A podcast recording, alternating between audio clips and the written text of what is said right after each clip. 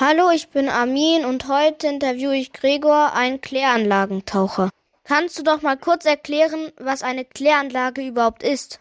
Alles, was ins Klo kommt, kommt einmal über das Kanalsystem irgendwann einmal in die Kläranlage. Und du hast dort ganz, ganz viele Becken, so wie Swimmingpools. Und da kommt eben dann das Abwasser, das Schwarzwasser, wie wir es nachher nennen, wir wissen eh alle, was es ist, kommt dann in diese Becken. Und dort in den Becken ist das so wie im Whirlpool. Die sind so Luftplatten, geben Luft dazu. Und da sind jetzt schon Bakterien drinnen und die Bakterien zerfressen jetzt das Schwarzwasser oder eben das, was der Mensch ins Klo geschmissen hat, zersetzt das in Schlamm. Und dieser Schlamm kommt dann in einen sogenannten Faulturm. Das sind Eier, ganz, ganz große Eier. Die sind teilweise 10 bis sogar 50 Meter groß. Und da kommt der ganze Schlamm hinein. Und ich bin jetzt genau, weil das ist die nächste Frage, was ich da eigentlich mache. Das, was ich am meisten mache, ist, dass in diesen großen Faultürmen, also in diesen Eiern, sich auch irgendwann einmal so viel Sand ablagert, so wie in einem Wasserkocher. Dann gehe ich runter mit einem, sagen wir Staubsauger, in der Fachsprache eine Mammutpumpe, und sauge diesen alten Schlamm, der sich nicht mehr bewegt und der nicht mehr rauskommt, sauge ich ab. Wieso seid ihr Taucher für die Kläranlage so wichtig? Die Kläranlage sollte ja immer überall genug denselben Wasserspiegel haben und überall dieselbe Menge an Wasser drin haben. Wenn die jetzt diese Sedimentierung, wie es in der Fachsprache heißt, also dieser trockene Sand, der sich nicht mehr bewegen lässt, der unten festklebt, der wird immer mehr und immer mehr und immer mehr. Und irgendwann einmal ist dieser Faulturm, also dieses Ei, voll mit Sand. Und deswegen tauchen wir rein, damit die Kläranlage ganz normal weiterarbeiten kann. Also wir gehen da runter und helfen der Kläranlage, dass sie weiterhin den täglichen Neuschlamm oder das tägliche Abwasser oder das tägliche aufs Klo gehen überhaupt annehmen kann, sind wir da drinnen und arbeiten, während die Kläranlage weiterarbeitet.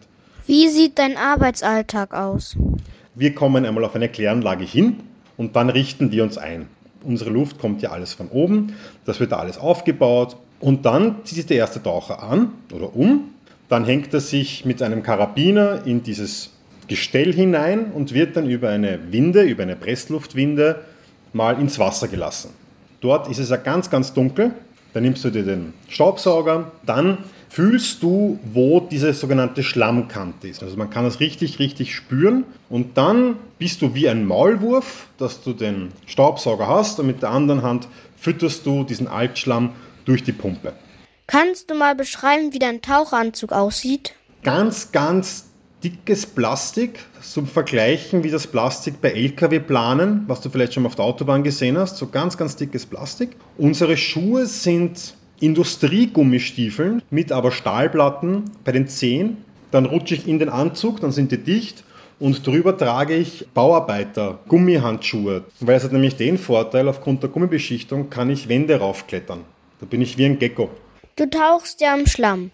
Das ist ziemlich dunkel. Wie siehst du da etwas? Du siehst es mit den Händen. Alles, was ich berühre, habe ich sofort im Kopf ein Bild. Und ich sage da immer Blindensicht dazu.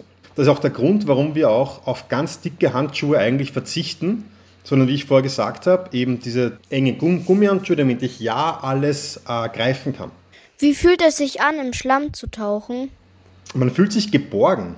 Es ist auch teilweise kühler, was auch sehr angenehm ist, weil das Schwarzwasser hat eben so 37, 36, 38 Grad und der Schlamm hat dann nur 30 Grad, 29 Grad. Und das ist eigentlich angenehm und vor allem es ist lustig, weil du greifst in diese glibberige, weiche Masse und kannst so richtig große Brocken eigentlich rausbrechen, die du dann vor deinem Körper balancierst und dann vor diesen Sauger stülpst und du merkst so, wie das so eingesaugt wird.